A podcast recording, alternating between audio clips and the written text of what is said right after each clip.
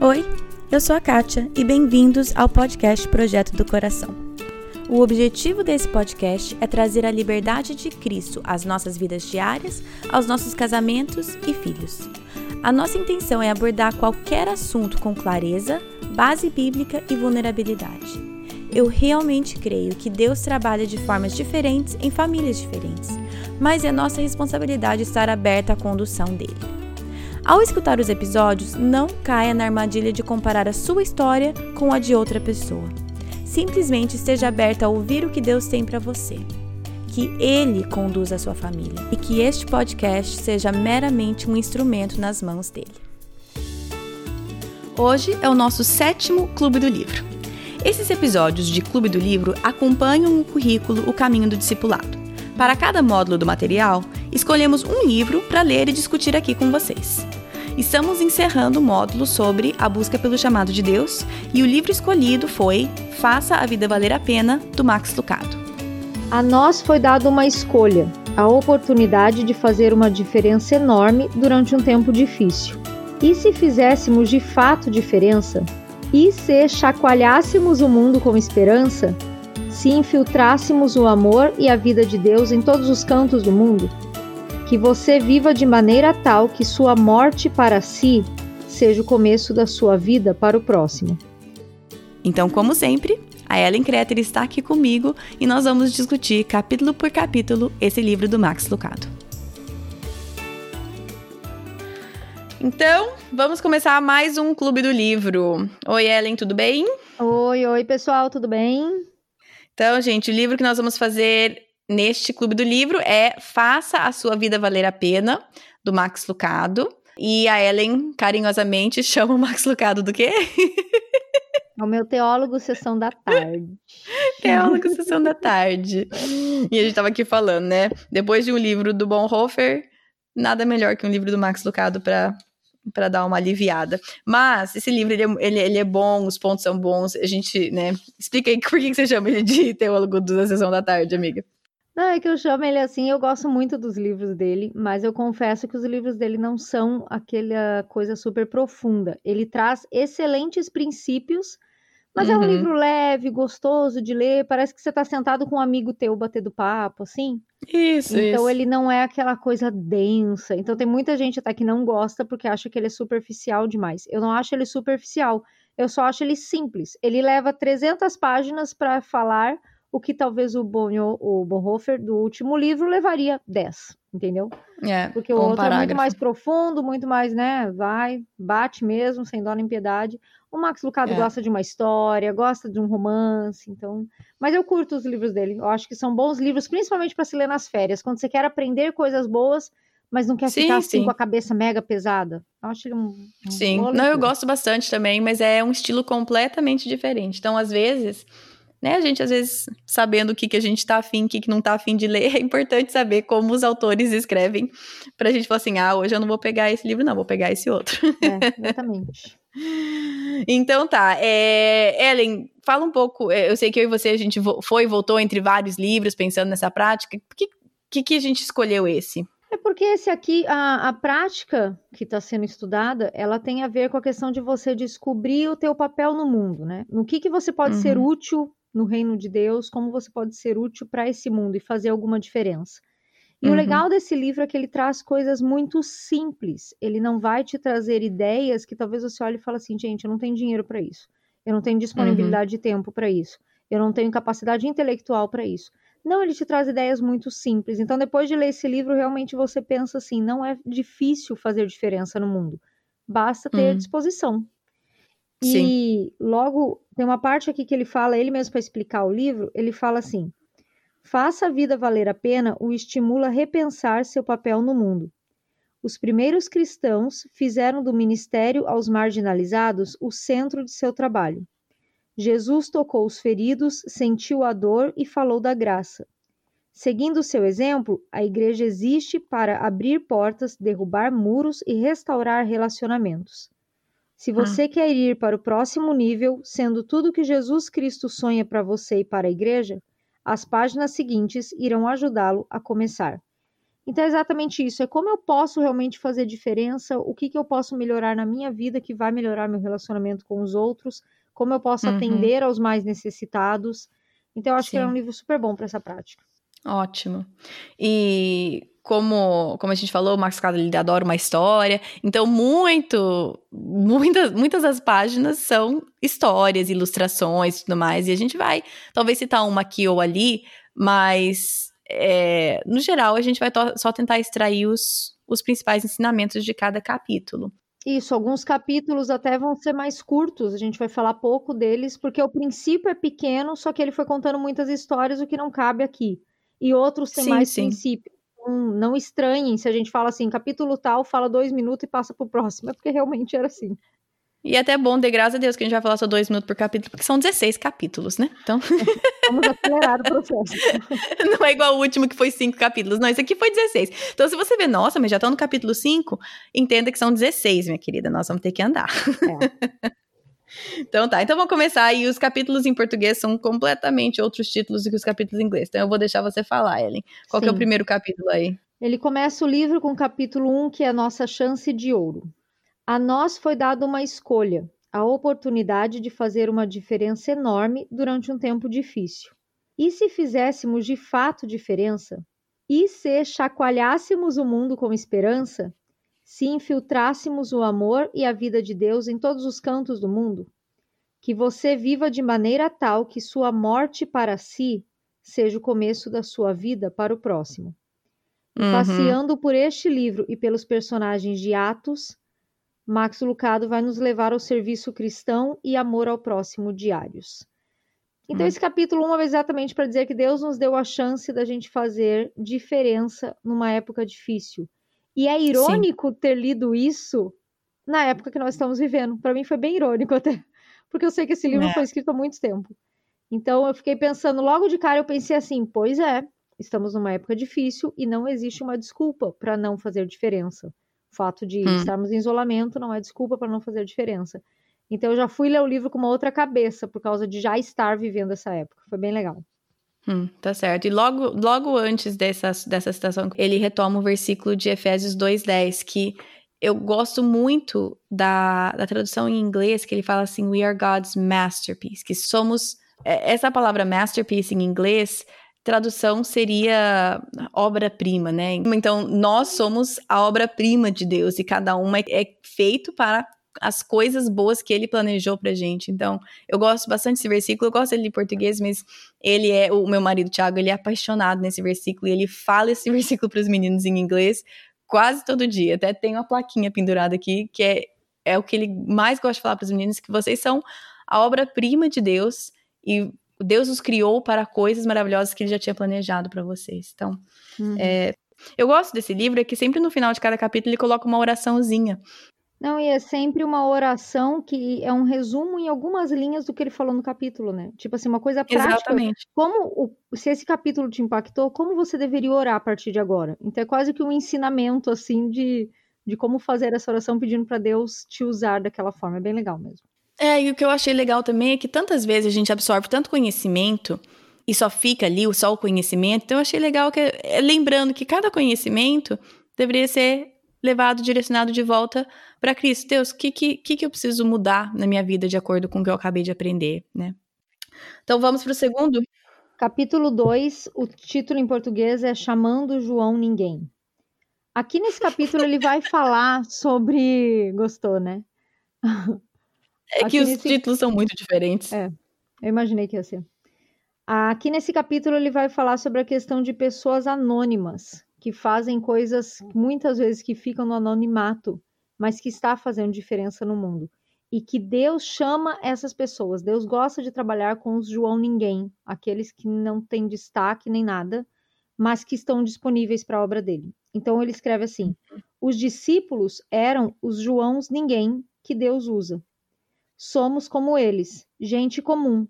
Jantamos, trocamos fraldas, sentamos em arquibancadas.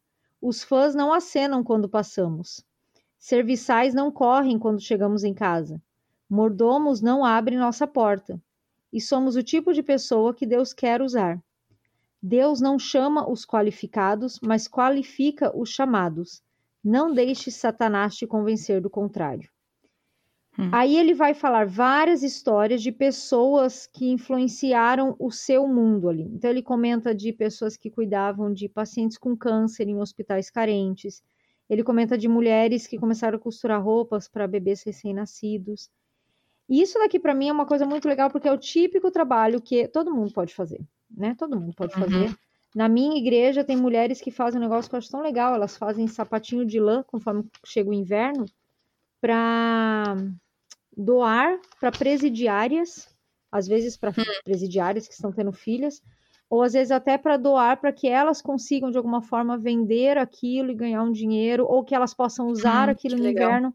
Então eu falo assim, uma coisa tão simples, né? Elas sabem tricotar, elas passam a tarde juntas tricotando, mas para mim é simples, mas para quem vai receber, para presidiária, Sim. que tem uma vida terrível, faz toda a diferença. Então é você fazer a diferença sem holofotes, não tem nenhuma TV filmando essas mulheres fazendo isso, é simplesmente uma atitude do coração de querer servir alguém, né?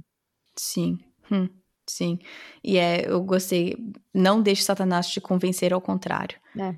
Porque ele, ele, aí ele fala, tipo, quando Satanás te, te sussurrar mentiras assim, que você precisa ter um QI tal, ou algum tipo de personalidade assim, assim, assado, ou uma, uma posição ou uma influência, ele diz que nós precisamos, então, retrucar com a verdade de Deus, que não Deus, Deus não exige nada disso. Deus nos criou para as boas obras que ele já preparou pra gente. Exatamente, a gente não precisa inventar a roda, ela já está inventada, a gente só tem que fazer ela rodar. Essa que é a verdade. Sim, essa é boa, essa é boa. Uhum. Capítulo é, 3. Lá, capítulo 3, deixe Deus tirá-lo da concha. Esse aqui eu achei é, bem legal, é. porque ele usa essa ilustração da concha para dizer assim, a concha é o nosso local de conforto. É, eu gostei dá... do jeito que ele começou o capítulo. Ele, assim, ele começa como se fosse uma propaganda da concha dele, né? Aham, uhum, uhum, ele vai descrevendo ela, né? Tipo, se você não quer se sentir incomodado com o mundo, compre uma concha como a minha. Uhum, que quando você ver alguma coisa, você vê alguém, alguém pedindo na rua, alguma coisa assim, é só você entrar dentro da tua concha que aquilo não vai te incomodar mais. Aí ele vai falar ele é bem tipo, irônico, na verdade. Não vou ler ele é super... partes, ele é bem irônico. A ideia desse capítulo é aprender a encarar as dores do mundo e não fugir da sua responsabilidade diante delas. Hum. Aí, quando ele está fazendo essa propaganda da concha, ele fala assim: quando o noticiário descreve os refugiados, é para minha concha que eu vou. Quando hum. o missionário relata sobre a multidão de almas perdidas, é nela que eu me enfio. Se não tenho hum. minha concha, quando alguém me fala da pobreza no meu bairro, nossa, sou capaz até de fazer um cheque. A concha é um escudo perfeito. A maioria das pessoas aprendeu a se isolar da dor do doente. Afinal, o que podemos fazer em relação à fome no Sudão, ao desemprego e às mortes por malária? Deixe Deus tirar você de sua própria concha e não perca a chance de descobrir a sua própria língua, seus dons e aquilo que você pode fazer. Eu amei essa parte, porque na verdade ele vai hum. falando o capítulo dizendo assim, quando a gente pensa na no problema do mundo, a nossa tendência é falar assim, gente, eu não vou fazer a menor diferença. Igual ele fala aqui, o que, que eu posso fazer com a fome no Sudão? Posso quê? Hum. Depositar algum dinheiro? Que, que, que 100 reais que eu mandar vai fazer diferença para lá? Mas a grande questão que ele está falando é, saia da sua concha e deixa, dá chance de você descobrir qual que é a sua língua, quais são os seus dons e o que, que Deus te capacitou para fazer. Porque a questão não é o dinheiro que você manda ou não, a influência que vai ter no tamanho do problema. A questão é o teu coração é você querer começar a fazer algo em prol de outro e que você não vai ter benefício nenhum. Aí ele comenta: pelo que você sente mais compaixão e o seu coração dói, provavelmente hum. essa é a área que você precisa agir. Então saia da, sua, da sua concha e deixe Deus te usar.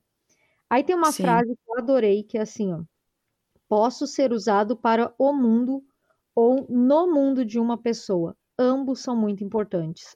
Amei essa frase. Uhum.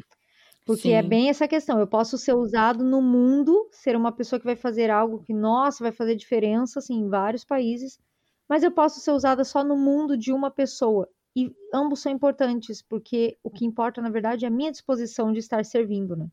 Sim. E essa ideia, essa frase que você falou sobre qual área que mais chama atenção, qual área que mais arde teu coração, remete àquelas seis áreas despedaçadas que a gente falou nos episódios da, do módulo. Então, é, é bem isso. Se, se você é obra-prima de Deus e Ele te criou para obras que Ele já preparou para você antes de você nascer, ele sabe, ele criou teu coração para que ele quebrasse ou fervesse por algo específico, por um ministério específico, por uma área de serviço específica. Então, é, Deus não quer que a gente seja alguém que ele não nos criou para ser, mas muito pelo contrário, ele quer que a gente viva para cumprir o propósito que ele colocou na gente. Sim. O capítulo 4, o tema é Não esqueça o pão. Na verdade, aqui ele começa falando uma história que a mulher dele pediu para ele ir no mercado para comprar pão, e dele chega no mercado ele compra tudo, porque ele compra o cereal, menos dele lembra pão. do leite, dele vê a bolacha que os filhos gostam, dele fala não sei o que, menos o pão. E ele usa essa ilustração para dizer que muitas vezes a gente quer se envolver em trabalho de ajuda aos outros, mas a gente esquece o porquê que a gente está fazendo isso. E a gente está fazendo isso para apresentar o pão da vida. Então, que tudo que nós fazemos, a gente tem que fazer porque nós queremos falar de Deus e mostrar o sacrifício de Jesus para as pessoas. Ele comenta assim: ó, Deus oferece segundas chances, como uma cozinha comunitária oferece alimento a todos que pedirem. Juntamente com seu serviço em dar copos de água, pratos de comida e medicamentos a quem precisa, sejamos aqui a mensagem de pecados perdoados e de morte derrotada. Lembre-se hum. do pão, então, onde você for servir, não interessa a área que for, lembre-se do porquê que você está fazendo. E isso é muito legal, Sim. por quê? Porque o objetivo que eu estou fazendo vai mostrar a intenção do meu coração. Gente, boas obras, todo mundo faz, entendeu? O cara é espírita, hum, o cara sim. quer dar um banda, o cara que é satanista, todo mundo faz boas obras. A questão realmente é o que está impulsionando meu coração, o que, que eu quero por trás daquilo. Eu quero sim glória para mim, eu quero fama, eu quero me sentir bem. Não, na verdade, como cristãos, a gente faz o que faz para mostrar a Cristo para as pessoas. E é esse o lembrete que ele quer dar, né? Lembre-se do pão. O porquê que você está lá é para isso, é o básico para a vida da pessoa, enquanto você ajuda ela em outras áreas. É. E quanto que isso, até, até ou principalmente na igreja, no ministério cristão, é, eu falo por mim aqui no podcast, é uma coisa que diariamente, é diariamente eu preciso que Deus realinhe meu coração, porque para ficar desalinhado e, e, ser eu ser o foco de qualquer coisa, desde o ministério da minha igreja local, ou podcast, qualquer coisa, é, é tão rápido, porque no nosso coração é tão perverso, né? então é tão rápido esquecer o pão e, e, focar com todas as outras coisas e, e, nem perceber. Esse é o lance, né? Muitas vezes a gente nem percebe. Não, não, eu tô servindo a Deus. Mas lá no fundo a motivação é completamente outra, né? Capítulo 5? É, capítulo 5, o tema é trabalho em grupo. Aqui tem várias coisas que eu achei muito uhum. legal. A preocupação em comum gera uma música em comum. Nenhum de nós pode fazer o que todos nós podemos fazer. Na igreja hum. de Atos, tudo era no plural, era nós. Gente, achei isso fantástico, porque era uma coisa tão óbvia, mas hum. acho que eu não tinha reparado assim. Aí ele cita vários hum. versículos. Todos continuavam firmes, partindo o pão juntos, todas as pessoas estavam cheias de temor, todos os que criam estavam juntos, vendiam suas propriedades, todos unidos, reuniam, participavam, vários verbos ali em Atos, você vê que sempre é o nós, é sempre um trabalho em grupo. Sim. Mas hoje o corpo está em rebeli rebelião. O cérebro não leva em conta o coração, acadêmicos que menosprezam hum. devotos. As mãos criticam o joelho, pessoas de ação criticam as de oração. Os olhos hum. não se associam com os pés, visionários não querem trabalhar como operários. Precisamos lembrar que é onde dois ou três estão reunidos, que é ali que Deus disse que estaria. Achei muito legal essa relação que ele Sim. fez. Muito boa. É. E realmente aquela questão de que é um corpo, né? E se é um corpo, tem que ser um trabalho em grupo, né? Deus nos Sim. chama para trabalhar em equipe no corpo de Cristo. Essa é a questão. Não é um trabalho. A igreja nunca vai ser um trabalho isolado, onde um faz uma coisa e todo mundo só segue. Não todos precisam de todos, seja na área que for. Hum, muito bom. Aí, capítulo 6, abra sua porta, abra o seu coração. Aqui ele vai falar sobre hospitalidade, e aqui vai uhum. ter vários trechinhos interessantes. Ele vai falar assim: Nem todos podem servir em uma terra estrangeira, conduzir uma organização de ajuda humanitária ou voluntariar-se para oferecer sopas para moradores de rua. Mas quem não pode ser hospitaleiro? Você tem uma porta, uma mesa, cadeiras? Parabéns, você acaba de se qualificar para servir no mais antigo dos ministérios, a hospitalidade. Você pode se juntar à categoria de pessoas como Abraão. Ele alimentou não apenas os anjos, mas o Senhor dos anjos. Raabe, a prostituta. Ela recebeu e protegeu os, os espias.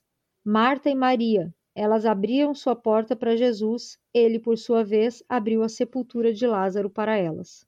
Zaqueu, hum. ele recebeu Jesus em sua mesa e Jesus lhe deixou a salvação como um presente de agradecimento. Achei tão legal ele falar dessas pessoas como exemplo de hospitalidade. Sim. Não é por acaso que hospitalidade e hospital vêm da mesma palavra em latim, pois ambas uhum, levam ao mesmo resultado, a cura. Ao abrir a porta para alguém, você está enviando a seguinte mensagem: Você é importante para mim e para Deus. Você pode achar que está dizendo: Venha me fazer uma visita mas o seu convidado ouve: Você vale a pena para mim. Muito legal. Sim. E aí, eu tô olhando aqui nas, nos meus grifos.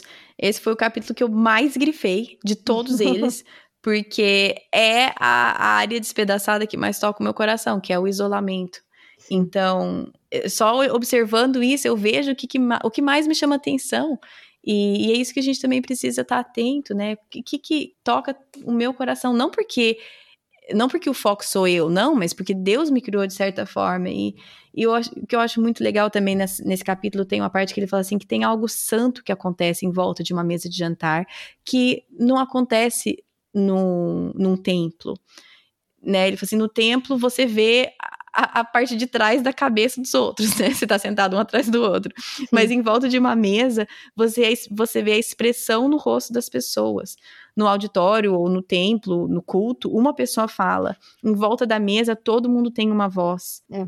E, e, isso me chama muita atenção e é, é, a parte que mais, mais me anima e me deixa toda toda animada para chamar todo mundo e e aí ele fala que, tipo, se nós esperarmos até que o momento tudo seja perfeito, e isso eu acho que é, eventualmente vai ter um episódio sobre isso, mas que muitas vezes a gente coloca hospitalidade e, assim, parte disso é uma culpa de algumas contas de Instagram e coisas assim, não que essas pessoas estão erradas, mas a gente acha que hospitalidade tem a ver com uma mesa posta linda, com todo, tudo combinando, com é, copos tais, pratos tais, isso, esse tipo de comida.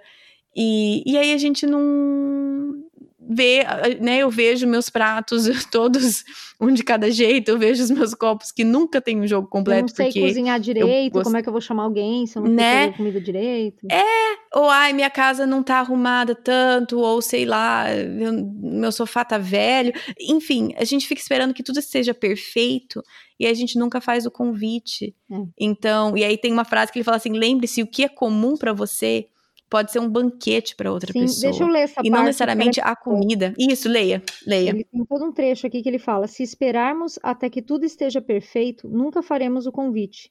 Lembre-se disso: o que é trivial para você é um banquete para o outro. Você acha sua uhum. casa pequena, mas para o coração solitário é um castelo. Você acha que a sala de estar está bagunçada, mas para uma hum. pessoa uhum. cuja a vida está em desordem, sua casa é um santuário. Você acha que a carne é simples, mas para aqueles que comem sozinhos todas as noites, em embalagens de papelão, o sabor é de filé mignon. O que é pequeno para uhum. você é enorme para eles. Mais do que isso, abra seu círculo. Esteja certo de convidar não apenas os abastados e bem-sucedidos, mas quando você uhum. der uma festa, convide os pobres, os aleijados, os coxos e os cegos, e você será abençoado. Sim. Eu gostei também dessa parte porque ele fala, primeiro, que não existe desculpas para não ter hospitalidade, bem isso que a gente estava uhum. falando, não tem que esperar tá tudo perfeito. E mais do que isso, abre o teu círculo, vê aquelas pessoas que às vezes são ajeitadas, a que ninguém quer, a que ninguém curte muito, ou a que nem é. compactua é. de muitas coisas com você. É exatamente essas que você é. tem que trazer para tua casa, entendeu? Exatamente. E não é só, né, isso é uma coisa também que muitas vezes a gente cai hospitalidade não é só chamar os nossos amigos de sempre. Isso faz parte, isso é importante, mas é o que você falou, abrir o seu círculo também, né? Aí o capítulo 7, mas eu concordo contigo, tá? Eu também amo hospitalidade, amo ter gente em casa, então para mim essa parte Uhum. me pega bastante, eu sinto muita falta nesses dias. É, nossa, nem me fale. Esse dia eu tava chorando, desesperado, Thiago. Mas, lembrando, nossa, o Thiago não, não aguenta mais. Ele falou assim: pelo amor de Deus, chama alguém aqui em casa, que senão essa mulher vai ter um troço. Mas, mas lembrando, talvez essa não é, a, não é a área que Deus mais toca o seu coração, não é a área que você mais vai servir, e não tem problema. Tem áreas aqui que não, não são as áreas que mais me chamam a atenção também, então, Sim. né? Vai lá, capítulo 7, olhe o necessitado, toque o ferido. Aqui ele vai falar quando Pedro encontra aquele mendigo, aquele paralítico, e que ele fala, pede uma esmola, e Pedro fala, é, eu não tenho nem prata nem ouro, mas o que eu tenho te dou, em nome de Jesus, levante e anda. Então ele começa falando Uhum. disso, e ele vai falar sobre compaixão. Aí ele Uhum. fala assim, e se nossa atenção pudesse reduzir a dor de alguém, como disse Pedro, não tenho prata nem ouro, mas o que tenho, isso te dou. Em nome de Jesus, levanta e anda. Segurando-o pela Uhum. mão direita, ajudou-o a levantar-se, e imediatamente os pés e os tornozelos do homem ficaram firmes. E se Pedro tivesse dito: Como não tenho prata nem ouro, manterei minha boca calada? Mas não disse. Ele embasava seus menores atos, como um olhar e um toque, mesmo os pequenos como um grão de mostarda, no solo do amor de Deus. E veja o milagre que aconteceu. Achei bem legal Uhum. ele usar esse termo porque é isso, né? Às vezes, claro, ali no caso tem a questão de ter tido um milagre, mas nem sempre, gente, uma pessoa necessitada ela precisa de um milagre, né? Às vezes ela só precisa ser notada. Sim. Essa que é a verdade. Uhum. Tem um último parágrafo também nesse, nesse capítulo, ele fala assim: tudo começou com um olhar honesto e uma mão estendida. Seria essa a estratégia de Deus para o sofrimento humano? Primeiro, olhos bondosos encontram olhos desesperados. Em seguida, mãos fortes ajudam mãos fracas. Depois, o milagre de Deus. Fazemos a nossa pequena parte, ele faz a grande parte. E a vida na porta da Formosa, que é o local né, que Pedro encontrou, começa a ser justamente essa. E é realmente Hum. isso, né? É você olhar para uma pessoa, você deixar que a pessoa seja notada, mostrar que tem importância, você fe- oferecer a ajuda que você pode. Sabe que uma vez, só um exemplo, eu fiz uma coisa com meus filhos. Eles tinham um joguinho aqui em casa. Eu não sei porque cargas d'água, eles estavam com esse jogo e a gente queria dar para alguém. E eu ia para o centro de Porto Alegre. E eu resolvi que eu ia levar para eles acharem alguma criança lá e dar. Aí eu fiz isso e falei para eles, né? Então a gente andou pelo centro procurando alguém que estivesse pedindo com filhos, né? Aí achamos, eu falei para as crianças irem lá. E eu falei para eles assim, ó, vocês vão lá e vocês vão falar assim: "Ah, a gente queria dar um presente", falar para a mãe, né? A gente queria dar um presente para seus Uhum. filhos e dizer que Jesus ama vocês. E eu nem ia chegar perto Uhum. para eles fazerem sozinhos. E eles fizeram, as crianças, né, na hora vieram pegar o jogo, ficaram todas felizes, agradeceram. Gente, foi tão fofinho que meus filhos repararam isso. Eles voltaram e falaram assim: Hum. Você viu o olhinho dele, mãe? Até parece que brilhou. Então é realmente esse Hum, negócio, que né? Tipo, uma criança notou outra criança em necessidade. E eu não vou matar a Sim. fome da mulher com um jogo, mas eu matei uma necessidade talvez maior que a fome, né? Necessidade de se sentir Hum. gente. Isso é uma coisa que todo mundo pode fazer, né? É. É, eu gostei, eu grifei essa parte também que você falou, né? Que é começa com um olhar honesto e uma mão estendida em ajuda, né? Será que não é essa a estratégia de Deus para a dor humana? É. E, e é, e essa parte, né? Nós fazemos a nossa pequena parte e ele faz a grande parte dele. Como você falou, tipo, não é um jogo que vai resolver a vida dela, mas você faz a sua pequena parte e quem faz a grande parte é Deus. Sim. Hum. Capítulo 8, Capítulo 9, 8, quase que eu pulei um. Capítulo 8. perseguição. Prepare-se para ela, resista a ela. Aqui Hum. ele vai falar sobre a questão de você sofrer pela causa de Cristo. Aí ele fala assim: a coragem vem quando refletimos sobre os feitos de Cristo. A perseguição, seja ela qual for, é uma forma de mostrar Cristo e deixar um legado. O que eu Hum. mais gostei desse capítulo é ele colocar que, mesmo em meio à perseguição e sofrimento, você pode sim fazer diferença para alguém. E às vezes esse alguém é só quem está sendo o espectador do seu sofrimento. Porque a partir do Sim. momento que eu tenho uma boa reação e eu ainda consigo glorificar a Deus com isso, eu estou refletindo a Deus, isso vai impactar a pessoa. É só a gente abrir uhum. o livro de Jó, né? Todo o contexto Sim. do sofrimento de Jó e a forma como Jó reage é uma aula para nós de que mesmo no pior dos sofrimentos você é capaz sim de ainda assim influenciar a vida de outras pessoas. Não desperdice sim. seu sofrimento apenas sentindo ele, mas use-o para deixar seu coração ser mudado e trazer a glória de Deus. E muitas vezes é isso que acontece, né? Eu desperdiço momentos de sofrimento só sentindo ele e sendo a vítima. Quando eu esqueço hum. de olhar e falar assim, eu ainda posso fazer algo útil, mostrar que Deus é Deus, apesar de qualquer coisa, através da minha reação. Bem hum, forte. Hum, sim. Ainda mais pensando que isso é uma forma de ajudar ao próximo, sendo fiel no meu sofrimento. Complicado, né? Hum. Interessante, né? A gente não pensa nisso, mas o, o exemplo e o testemunho que você dá com o seu sofrimento é, pode ser um ministério que você que você está dando ao corpo de Cristo, né? O ministério que você está oferecendo à igreja no meio de um sofrimento. Sim. Hum. E eu gosto dessa parte, né? Porque é, é, eu e o Thiago a gente estava falando sobre isso, né? Porque é, parece que a gente vive a vida sempre esquivando o sofrimento, sempre tentando fazer com que sofrimento não nos alcance, né? Mas uhum. sofrimento uhum. vai fazer parte da nossa vida, sim ou sim, já fez, vai continuar fazendo. Tragédia vai nos alcançar de uma forma ou de outra, em algum momento da vida ou, da, ou, de, ou em outra. E, e aí eu gostei dessa parte aqui. Então, como que nós vamos nos preparar? Em vez de achar que a gente só vai tentar esquivar isso o resto da vida, não, não vamos. Essa é a verdade. É. Cada, cada família, cada pessoa tem uma história. Mas sofrimento faz parte de todas as nossas histórias, de alguma forma, ou vai fazer. E, e eu gostei da parte de como que nós nos preparamos então para isso. Aí fala simples, imite os discípulos. É, fique por longo tempo e com frequência na presença de Cristo. Medite na sua, na sua graça, pondere o seu amor, memorize suas palavras, olhe a sua face, converse com Ele. A coragem vem à medida que vivemos com Jesus. E então, assim, se você está passando por um momento de sofrimento agora, você. A maneira que você está lidando com isso, eu não digo que nós precisamos ser perfeitos, mas a maneira que está lidando com isso pode servir de testemunho para outras pessoas.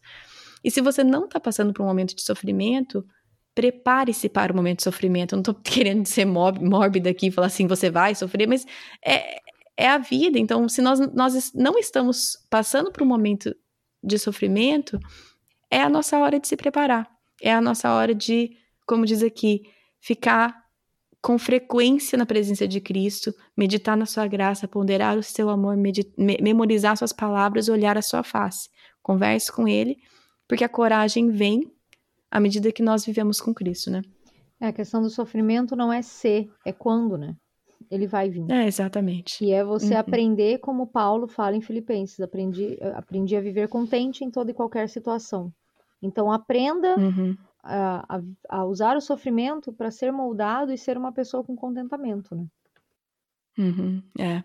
Meu avô sempre falava, não sei quão teologicamente correto está essa afirmação dele, mas ele sempre falava assim: se você está passando por alguma coisa difícil, aprenda de uma vez para Deus não ter que fazer você passar por ela outra vez. Já ouvi essa frase também.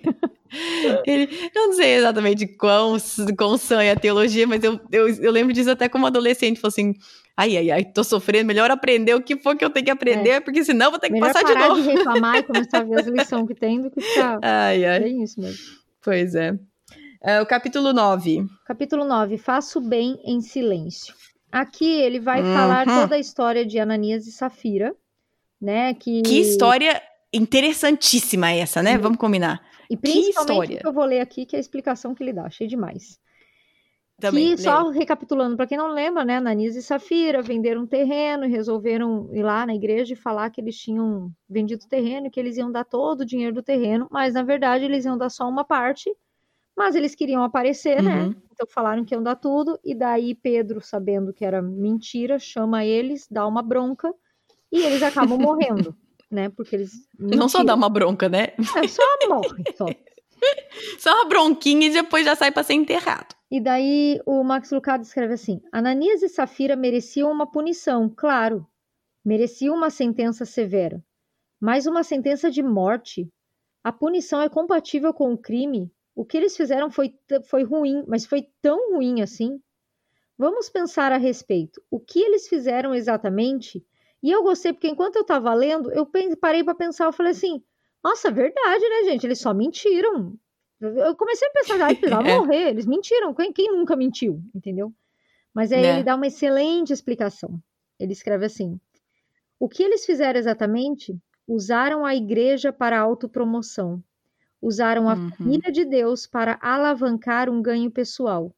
Tentaram transformar uhum. a congregação em um palco pessoal no qual poderiam se pavonear. Deus tem uma palavra forte para tal comportamento: hipocrisia. E daí eu vou pular para outra página que ele complementa falando: a hipocrisia faz as pessoas se afastarem de Deus. Quando as uhum. almas que têm fome de Deus se veem em uma congregação cheia de aspirantes a celebridades, o que acontece? Quando os que buscam a Deus veem cantores se exibindo como se fossem artistas de Las Vegas, quando ouvem o pregador encenar para uma multidão e excluir Deus, quando os outros hum. assistentes se vestem para ser vistos e fazem muito estardalhaço sobre suas doações e ofertas. Quando as pessoas entram em uma igreja para ver Deus e não conseguem ver Deus por causa da igreja, não pense hum. nem por um segundo que Deus não reage. Gente, essa frase, vou ler de novo. Quando as pessoas entram em uma igreja para ver Deus e não conseguem ver Deus por causa da igreja, não pense nem por um segundo que Deus não reage. Achei muito boa. É, e aí exatamente. ele vai continuar falando do do que, que você deve fazer, né? Quando você vai fazer o bem, como deveria ser a tua atitude. Então ele dá alguns uhum. itens aqui. Ele fala: não espere crédito pelas suas ações, nenhum. Se uhum. ninguém reparar, Sim. você nem fica desapontado. Deus é Sim. que. E quantos conflitos na igreja não são por causa disso? Nossa, eu fiz isso, mas nem agradeceram, nem perceberam. Tanto que eu trabalhei nesse é. evento, nesse não sei o quê, e nem perceberam. E claro, gente, sempre é bom. Mas assim, quando o nosso coração está nesse lugar, quer dizer que o quê? O intuito era ser notado, é, né? E Isso assim, é um levante a mão quem nunca sentiu desse jeito. Claro, eu já me senti claro. desse jeito também. Então é aquela coisa de sempre estar tá voltando para Deus alinhar o nosso coração, mas esses são alguns dos sinais. Nós precisamos reconhecer os sinais do nosso próprio coração, né? Falar assim, nossa, peraí, eu tô chateada porque não reconheceram o meu trabalho, então peraí que minha meu minha tá intenção tá aqui está errada, meu foco está errado. Então, Senhor Deus, me perdoe e coloque meu coração no lugar, porque isso vai acontecer, nós somos humanos. Mas precisamos saber quais são esses sinais vermelhos, né? Que a gente precisa, opa, peraí, peraí, que isso é um sinal que meu coração está no lugar errado. Sim. A segunda coisa que ele fala é faça doações financeiras em segredo. O dinheiro hum. suscita o impostor dentro de nós. Gostamos que nos vejam ganhá-lo e gostamos que nos vejam dá-lo. Então, realmente, esse negócio de você Sim. fazer doações e ninguém precisa saber de onde veio, por que que veio, simplesmente é. faz. Exatamente. É, e também tem, agora com as redes sociais tem tanto disso, tipo, eu vou servir, eu, se eu não tirar foto foi a mesma coisa que eu não servi. Se eu não doar para tal campanha de um jeito público que as pessoas vão ver meu nome lá, também não. É, as redes sociais só vieram para não só vieram, né? Tem coisas muito boas, mas vieram para facilitar as nossas boas obras e doações serem vistas, né? Sim. O outro ponto que ele coloca é não seja espiritualmente, fa espiritualmente falso. Aqui ele vai falar dessa questão Ui. de você querer orar, querer cantar para os outros verem como a tua voz é bonita, para verem. Esse ponto aqui dele é interessante porque tem muito a ver com o último clube do livro porque lá fala sobre a questão de da igreja acabar sendo um palco em, onde, em vez Sim. de adorar juntos, a pessoa adora a si própria para mostrar a sua voz, para mostrar. Então também é isso, né? A questão de você servir a outros e você fazer o bem sem esperar crédito por isso, fazer em segredo, principalmente quando for doações uhum. financeiras, uhum. porque isso trabalha o teu próprio coração, e não ser espiritualmente falso, não, falso, não ser um artista só ali. Aí, último, a última frasezinha desse capítulo, ele fala assim: faça coisas boas, só não as faça para ser notado. Você pode ser muito bom para o seu próprio bem, você sabe. E eu gostei disso, você pode ser muito bom para o seu próprio bem. Faz bem pra gente saber que a gente fez o bem. Você sabe que você fez. Sim. Ninguém mais precisa uhum. saber. Já é gostoso para você ver que você foi útil na vida de uma pessoa, que você ajudou num momento de dificuldade. Isso é suficiente. Uhum. Ninguém mais precisa saber. É. Uh, capítulo 10, então. Capítulo 10 é Defenda os que nada têm. Aqui ele hum. vai falar um pouco dessa questão da prática de generosidade, ao mesmo tempo de você ter um padrão correto de vida. E é legal, assim, a, a uhum. base desse capítulo é ter um padrão correto de vida. Não ostentar e nem mendigar. Então é aquela coisa de nem precisar ser uma ostentação o que você tem, porque isso ofende a Deus no sentido que se você está ostentando, você poderia talvez ser mais generoso. Mas também hum. não mendigar aquela questão da falsa humildade, sabe assim? De você querer mostrar, não, nossa, ai, tá tudo tão difícil. Aquelas pessoas que sempre se perguntam, ai, é, tá difícil, nossa, tá complicado. Então ele fala assim. Todo mundo conhece alguém assim, né? tipo assim, meu, você nunca tá bem? Nunca tem algum problema, sempre. E aqui ele fala sobre você realmente defender aqueles que não têm, então, descubra quem são hum. essas pessoas, e o legal é que ele fala da, de praticar a generosidade, mas não só de dinheiro, a generosidade da companhia, a generosidade do tempo, uhum. com aquelas pessoas Sim. que não têm, que são carentes. Ao longo do capítulo, ele vai citar, por exemplo, é, idosos em asilo, esse, pessoal que às vezes não é uma carência financeira, é uma carência de companhia, uma carência de atenção, né? Sim, exatamente. Capítulo 11. Capítulo 11, o título é Lembre-se de quem segura você. A uhum. ideia aqui é que tudo vem de Deus. Ele até conta uma história bem interessante que ele fala assim que a gente precisa lembrar que tudo que eu faço de bom, ou que eu conquisto, ou que eu consigo, na verdade vem de Deus, então não tem glória para mim. E ele conta uma história Sim. que eu achei engraçadinha, que ele fala que nós somos que nem a pulga na orelha do elefante. Aí o elefante vai passar uma ponte uma ponte super perigosa e a ponte balança tudo, mas a ponte não cai.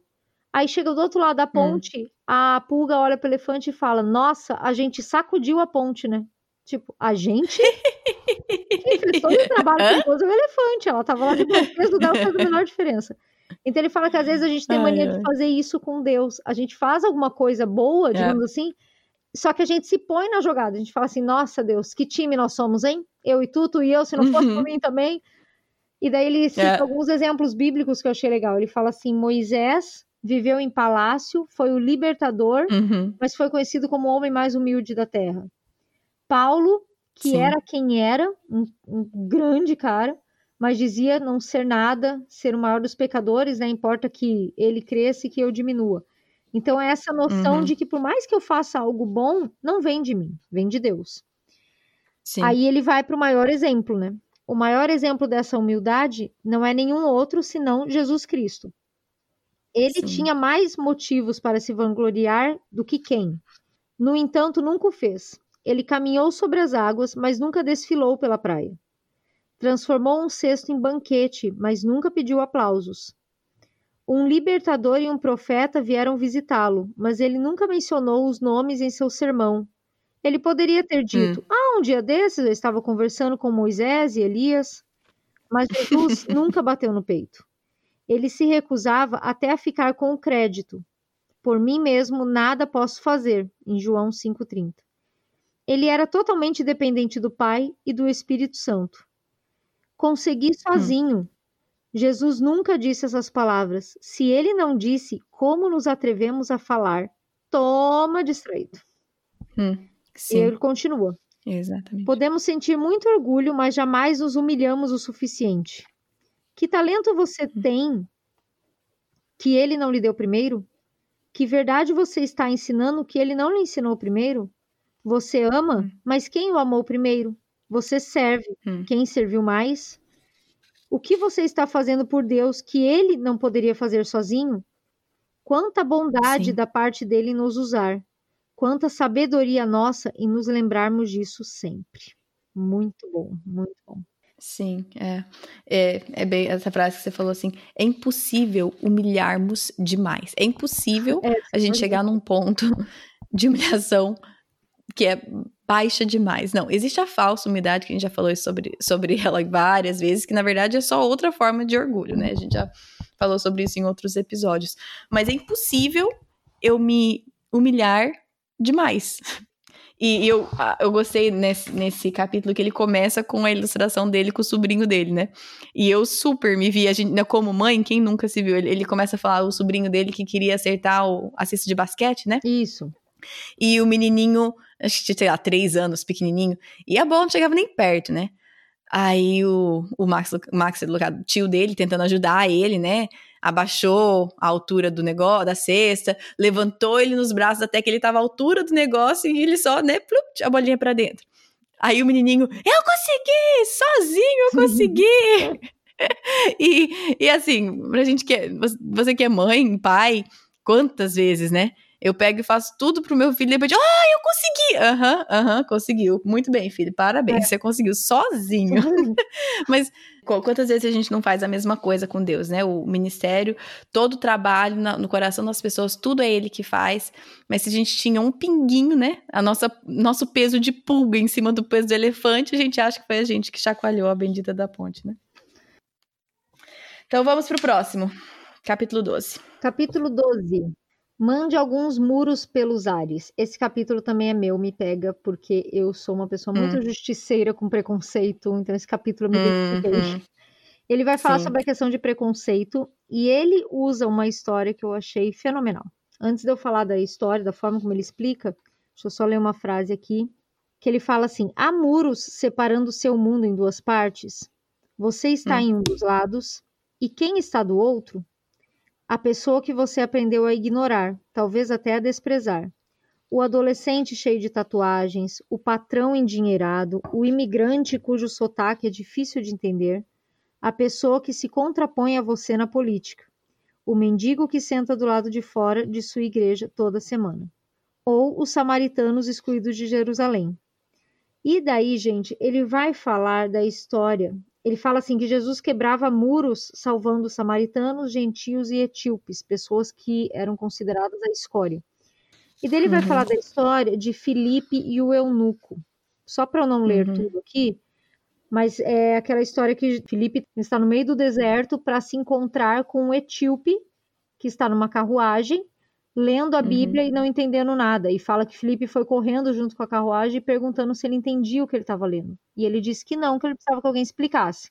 Então Felipe explica para ele e ele pergunta o que, que me falta para eu ser batizado, né? E Felipe fala nada. Então ali mesmo o homem é salvo, é batizado. Então ele conta essa questão de que Deus tira Felipe do lugar dele de conforto, do povo que ele conhecia tudo e leva para falar para esse eunuco, né? E eu achei Sim. muito interessante o que ele fala aqui. Que ele diz assim: muros separavam Filipe do eunuco. O etíope era de pele escura, Filipe era claro. O oficial era nativo da África. Filipe crescera ali nas proximidades.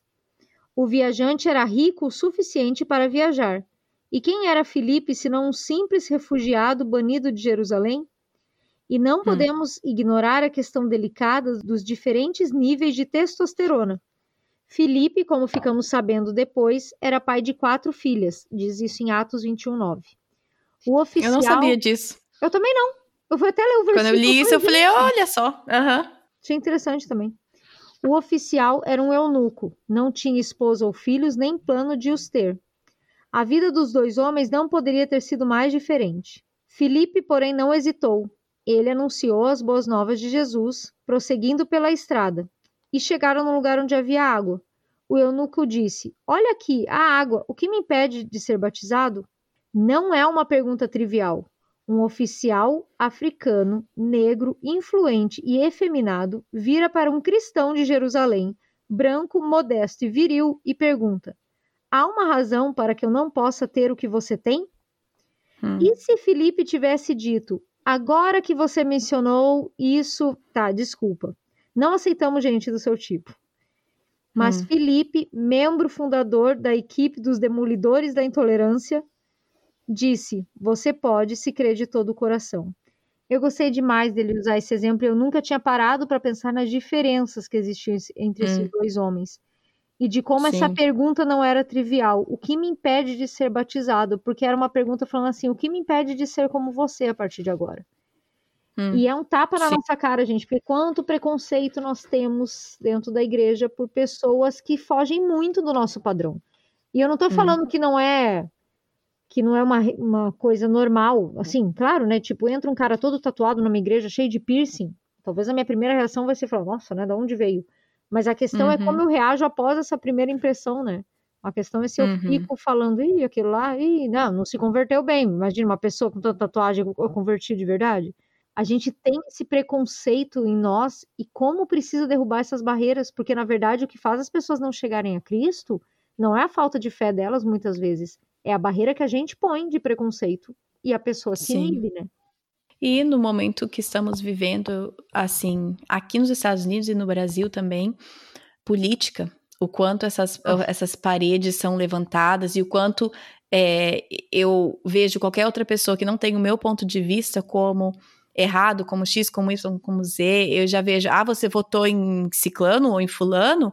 Nossa, então com certeza aquela pessoa é essa lista. Ou, nossa, você acha isso de tal político? Então, com certeza você é isso. Então, assim, é, é constante a- as novas muralhas que vão subindo, né? Não são só as antigas históricas. É. São, são novas a cada dia. E eu, eu gosto da oração que ele coloca no final. Porque muitas vezes a gente fala assim, ah, eu não sou assim. Não, eu não julgo as pessoas. Não, eu não sou racista. Não, eu não penso assim.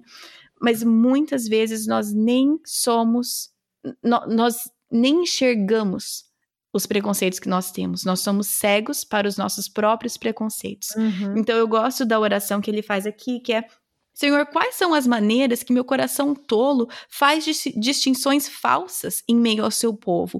Revele-as a mim, porque nós muitas vezes julgamos sem saber. Temos esses preconceitos porque não avaliamos, porque não conhecemos, porque aquilo nos foi ensinado desde criança, porque nós fomos tão indoutrinados em certas coisas por piadas, por jeitos que as pessoas falam e a gente nem percebe que aquilo tá errado. Então, antes de você escutar isso daqui e falar assim, ah, esse não é para mim, ó, faça a oração, Senhor, quantas maneiras, de quantas maneiras que meu coração tolo faz disti- distinções falsas entre o seu povo? Por favor, revele-as a mim. Quantas vezes eu julgo alguém indigno do Senhor pela maneira que eu trato ele ou ela? E aí aqui ele fala: repreenda-me no seu amor. É, nós, nós precisamos pedir que o Senhor nos dê uma bronca. Nós precisamos pedir que o Senhor revele o nosso pecado e nos repreenda em amor. Porque sim ou sim, nós temos algum tipo de parede que precisa ser derrubada. Todos nós temos. Eu tenho. Às vezes eu olho para alguém que tem tal ideal político ou enxerga o mundo de através de tal lente, eu já falo assim: nossa, mãe, como pode? Isso já é o quê?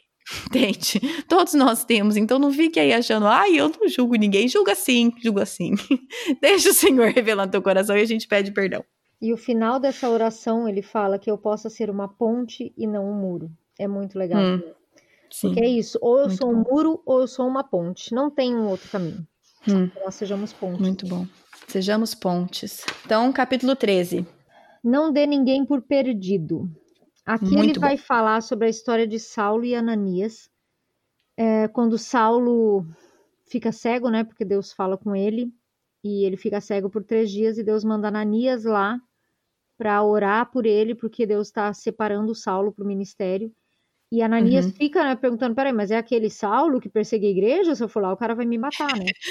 Aquele não, não pode ser aquele. E Deus fala: não, não vai porque eu tô separando ele e tal.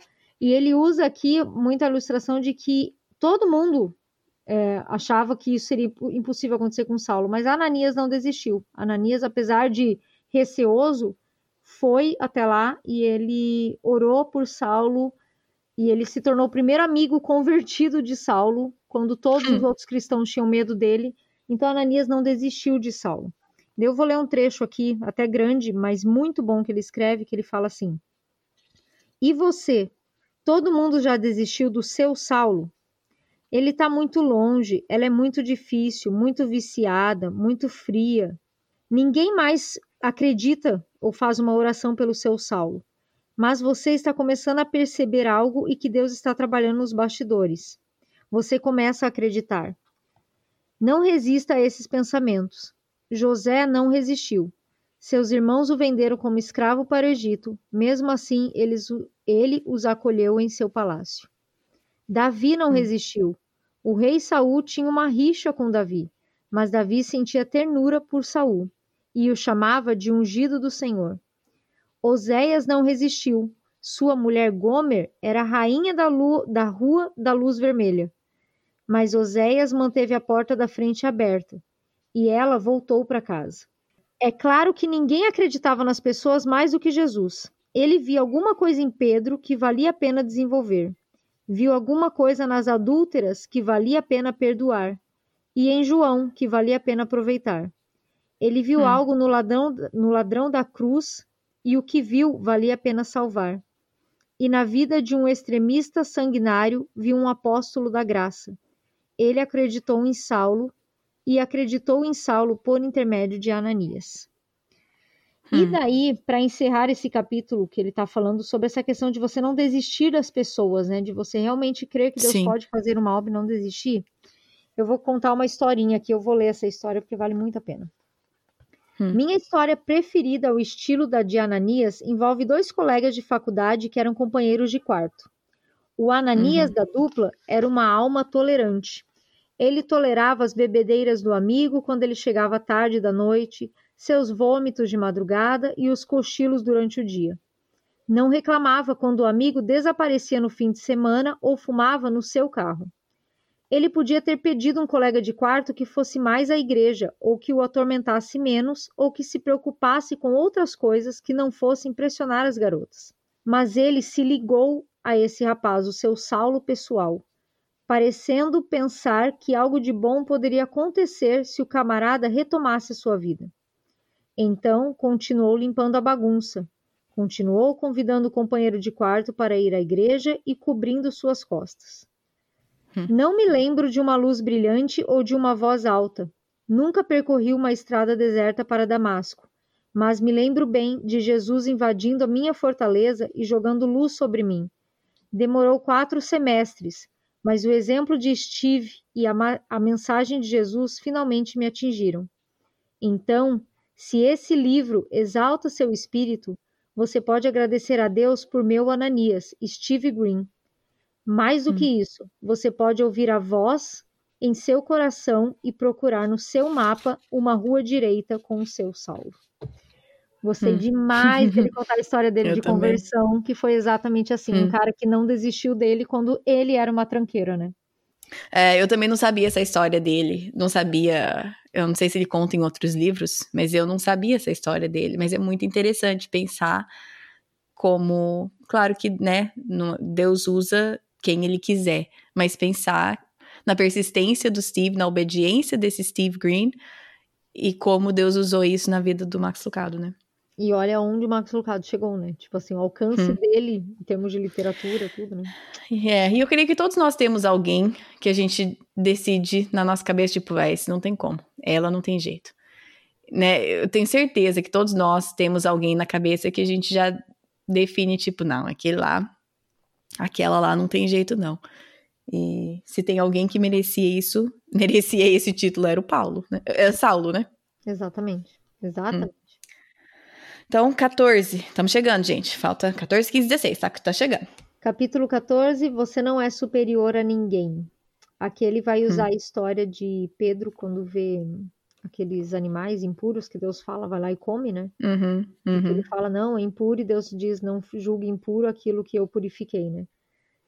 Ao invés de ver as pessoas como problemas, Deus as via como oportunidades. Ele dizia, não julgue impuro ou imundo ao que eu purifiquei. Não Uhum. devemos rotular as pessoas.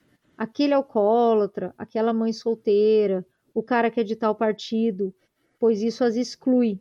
Jesus incluía todas e chamava os piores para o seu banquete.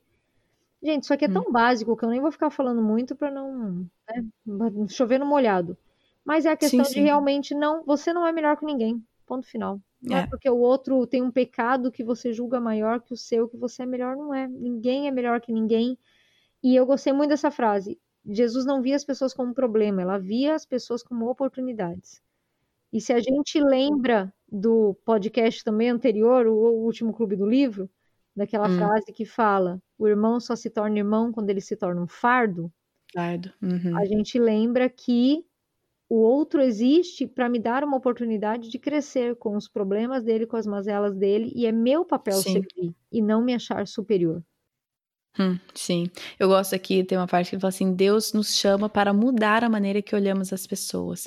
Aí não as vê como gentis ou judeus, de fora e de dentro, arará. aí fala assim: então vamos ver as pessoas diferentes, vamos enxergá-las assim como enxergamos a nós mesmos, que é pecadoras, sim, uma obra interminável, né, não completa, claro, mas uma vez que for salvo e restaurado, pode brilhar a luz. Aí ele, ele, ele dá um exemplo de duas janelas. Como é que chama aquelas janelas? Tipo de igrejas antigas, as catedrais antigas com os vidros coloridos? Como que chama? Ai, vitrais. É, vitrais. Que ele, ele conta uma história de vitrais antigos que acharam, ou seja, que são imperfeitos, mas mesmo assim fazem o papel delas. Então, nós podemos enxergar a pessoa. Eu, eu, eu sou muito generosa comigo mesma. Por exemplo, falo assim: ah, eu erro nisso, mas é porque eu tô aprendendo, né? Porque Deus tá mudando meu coração, né? Mas com o outro, eu olho e falo assim: nossa, não acredito. Então, Deus tá chamando, nos chamando para enxergar as pessoas muitas vezes com a mesma generosidade que a gente enxerga a nós mesmos, né? E, e ai, mas eu sou pecadora. Ok, o fulano também é. Ah, mas eu, Deus tá trabalhando no meu coração ele nessa área. Uhum. Deus também tá fazendo isso com aquela outra pessoa. Então vamos mudar a maneira que a gente enxerga as pessoas. Capítulo 15. Ore primeiro, depois ore mais. Ah, isso daqui foi um tapa na minha cara, um atrás do outro. então vamos pular esse capítulo? Não, tô brincando. Eu vou só ler as coisas vocês vão entender por quê. Ai, ai. Satanás não fica perturbado quando eu escrevo livros ou preparo sermões, mas seus joelhos tremem quando eu oro. Satanás não gagueja nem tropeça quando você atravessa as portas da igreja ou participa das reuniões. Os demônios não vão ficar agitados por você estar lendo esse livro, mas as paredes do inferno chacoalham quando uma pessoa com um coração honesto em confissão sincera diz: Ó oh Deus, quão grande és tu. Hum. E daí, gente, ele vai falar de todos os momentos em que Jesus orou e como ele era nosso exemplo de oração. Hum. Então ele fala aqui: levantando-se de madrugada para orar, despedindo as multidões para orar, subindo uhum. a um uhum. monte para orar, criando um modelo de oração para nos ensinar a orar, purificando uhum. o templo para que as pessoas pudessem orar, caminhando até um jardim para orar. Jesus imergia suas palavras em obras em oração, e coisas poderosas acontecem quando fazemos o mesmo. Aqui ele vai contar algumas histórias de alguns testemunhos, né, interessantes uhum, e tal. Sim. E daí ele vai ali pro ele fala aqui que nós a principal lição que a gente precisa aprender com Jesus é essa, de que a oração é que tem que estar permeando a nossa vida, e não eu fazer os planos Sim. e depois orar, né? Então Sim. ele fala: "Vamos orar primeiro. Viajar para ajudar os famintos, certifique-se de mergulhar sua missão em oração. Trabalhar para desatar os nós da injustiça? Ore. Cansado de um mundo de racismo e segregação, Deus também está, e Ele adoraria falar com você a respeito. Vamos orar mais. Deus nos chamou para pregar continuamente, ou ensinar continuamente, ou fazer reuniões continuamente, ou cantar? Não. Foi para isso que nos chamou. Orem continuamente. 1 uhum. Tessalonicenses 5,17. É. É, a tradução em inglês é o sem cessar, né? Então, é. assim, Deus chamou para pregar sem cessar, ensinar sem cessar, ter reuniões sem cessar, ou cantar. Não, só orar sem cessar. E isso me chamou super atenção também, então. E o que é um, um foi um puxão de orelha para mim é porque essa questão da oração sempre me volta, né? Como eu acho tempo para uhum. muitas coisas, mas eu tenho dificuldade de sentar e orar, realmente. E o que eu gostei desse capítulo, tá praticamente no final, e principalmente do que eu li aqui, né? Você quer acabar com a injustiça, ódio, racismo, porque na verdade ele pega uhum. tudo que ele uhum. falou antes, todas as coisas Sim. que a gente pode melhorar, e ele joga aqui colocando, ok, antes de você fazer tudo que você acabou de ouvir, ore. E tudo Sim. que você for fazer, regue em oração. Então é muito legal porque, independente, igual tudo que a gente falou até agora nessa resenha, e você se identificou com algumas e pensa, gente, isso eu posso fazer? Legal, faça, mas regando em oração. E a uhum. última frase desse capítulo, ele fala que é muito forte. Ele diz assim: Deus continua ouvindo as nossas orações. A pergunta é: ainda estamos orando? Sim, sim. É, eu já falei várias vezes e quem sabe um dia isso vai mudar, mas essa parte de oração é uma coisa difícil para mim. Eu, eu, oro durante o dia, sabe? Essa, essa ideia de eu ir orando também, enquanto você vai passando o seu dia, orando sem cessar, essas coisas. Sim. E isso sim, mas cada vez mais eu tenho visto que é uma área que eu preciso trabalhar mais. Tô tentando, tô, tô tentando.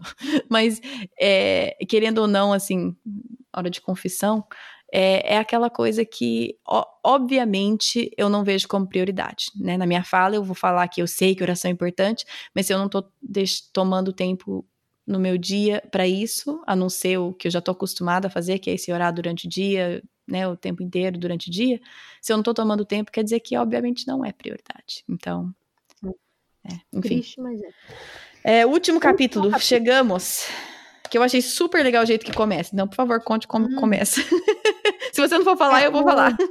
O tema desse capítulo, o título é É Jesus que está tocando o violino. Uhum. Vou explicar por que tem esse título, né? Ele conta a história de um violinista que vai para um metrô em Washington Vestindo jeans, camiseta, bem comunzão, ele abre uma caixa de violino, põe algumas moedas no chão e começa a tocar. Aí ele conta que em 43 minutos ele tocou seis músicas clássicas. Durante esse tempo, 1.097 pessoas passaram por ele e deram, deram 32 dólares em dinheiro. Dessas 1.097, 1.097 pessoas, apenas 7 pararam mais do que 60 segundos. Hum. E dessas sete, apenas uma reconheceu o violinista Joshua Beltross. Não sei falar o nome dele. Enfim, esse violinista, ele é um dos mais famosos do mundo, onde para você assistir ele numa orquestra, você pagaria quase mil dólares só para sentar numa cadeira e ouvi-lo. e isso foi uma, uma, tipo um estudo assim, uma reportagem que eles quiseram fazer para ver como coisas extraordinárias, quando estão num ambiente comum, passam despercebidas. Sim, foi de propósito, né? Foi, estavam fazendo uma pesquisa. Sim, um, é, foi uhum. de propósito. Um experimento. Para ver se uhum. alguém reconheceria ele. Isso. E daí eu gostei desse, desse contexto que eles falam. Como, como pôde isso acontecer? Como alguém não viu que o cara era um gênio do violino? Mas é por isso, porque quando o extraordinário está num ambiente uhum. muito comum, aos nossos olhos ele deixa de ser extraordinário. E daí Sim. ele fala assim: Muitos um dia ainda vão perceber o que não perceberam. Da perspectiva divina, vamos olhar para trás, para esses dias ocupados e confusos e perceber. Era Jesus tocando violino. Hum. Era Jesus vestindo roupas esfarrapadas. Era Jesus no orfanato, na cadeia, no barraco feito de papelão. Hum. A pessoa que precisava da minha ajuda era Jesus. Hum. Então achei bem legal que ele pega essa história do violinista para falar que nós temos o extraordinário muitas vezes acontecendo no ambiente comum e a gente não vê que é quando eu ajudo o necessitado que eu estou reconhecendo Cristo ali, né? Eu estou reconhecendo a obra de Deus, eu estou adorando a Deus. Sim. E aí, acho que muitas vezes nisso a gente acha que, tipo, ah, então Jesus está escondido por aí, ele está testando. A gente, não, é, é. que quando, quando a ideia é, tipo, que ali é Jesus, todos nós somos feitos à imagem e semelhança de Deus. Então, todos nós, todos os seres humanos são representantes de Deus na Terra, ou, ou carregam a imagem de Deus. Então, não estou necessariamente dizendo que Deus está escondido, Jesus está escondido por aí te testando, mas precisamos entender, e aí eu gostei dessa frase aqui, tipo, não, ninguém consegue ajudar todo mundo, mas todos nós podemos ajudar alguém, e quando nós ajudamos alguém, servimos a Jesus. Então, hum. estamos, qualquer pessoa que você está, que você ajuda, não, não somente questão fi, é, financeira e tudo mais, todas as maneiras que nós falamos aqui, estamos estendendo a mão para Jesus porque aquela pessoa carrega a imagem de Deus. E nós esquecemos disso, né? Eu adoro ser lembrada que eu carrego a imagem de Deus, mas quando eu vejo alguém necessitado do meu lado, necessitado de qualquer coisa, eu não enxergo a imagem de Deus naquela pessoa, né? É, e a grande questão desse capítulo, que é com isso que ele vai encerrar o livro, é para falar que a frase que você leu, né, que servindo essas pessoas nós estamos servindo Jesus. E por que que você gostaria de perder essa chance? Uhum. Sabendo que é servindo o outro que você vai realmente ter uma vida com Deus, que você vai entender o propósito da sua existência, por que, você quer perder a chance. Uhum. E é com isso uhum. que ele vai encerrar esse livro, falando que a vida só vale a pena quando a gente serve o outro. Então, não é nada novo, na verdade, o que esse livro fala, mas ele nos lembra de verdades muito boas que muitas vezes a gente esquece. Você Sim. não tem que fazer algo extraordinário, se você fizer, muito bom, mas às vezes o simples é extraordinário porque você está fazendo para Deus, né? E aos Uhum. olhos de Deus é aquilo que Ele deu para você cumprir, que você pode fazer com excelência, então faça. Sim, e lembrando que, né, voltando àquele versículo de Efésios 2:10, vo- Deus te fez como uma obra-prima para obras que ele já separou para você com antecedência. Eu deveria ter lido certo esse português, né? Falei tantas vezes o versículo, nem olhei como é que é em português. Mas é, vamos lembrar disso. E Ellen, eu queria pedir para você orar, né? Ler essa última oração do livro pra gente, pra gente encerrar, pode ser? Sim. Ó Senhor, onde foi que o vi ontem e não o reconheci? Onde o encontrarei hoje? E não conseguirei identificá-lo devidamente? Ó meu Pai, dê-me olhos para ver, coração para responder, mãos e pés para servi-lo onde o Senhor me encontrar. Por seu Espírito, transforme-me em um servo de Cristo que se regozija em atender às necessidades das pessoas que o cercam. Faça de mim um outdoor de sua graça, uma propaganda viva da opulência da sua compaixão. Desejo ouvi-lo me dizer um dia: Muito bem, servo bom e fiel. E oro para que hoje eu possa ser o servo fiel que trabalha bem ao fazer o bem. Em nome de Jesus é que eu oro. Amém. Amém.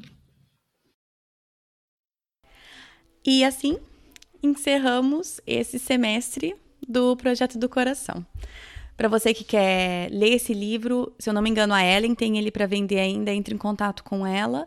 E eu também acho que ele não é tão difícil de encontrar. Então, é, tá aí a resenha, o mais completo que a gente conseguiu fazer sem ler o livro aqui em voz alta para vocês. Mas se é uma coisa que te chamou atenção, ah, eu não acho que é um livro muito difícil de achar, mas também, se de preferência, procurem com a Ellen primeiro, porque é uma forma de apoiar o trabalho missionário dela e do marido. Um, como eu falei, então esse é o último episódio desse semestre. Eu vou ficar o mês de julho fora, é, então quatro semanas aí sem episódios novos. E eu também eu já não fico muito nas redes sociais, mas é, não vou estar lá. Mas se vocês mandarem perguntas e tudo mais, a Mari Eller e a Ellen Greta estão aí para responder, para ajudar, então elas estarão ali.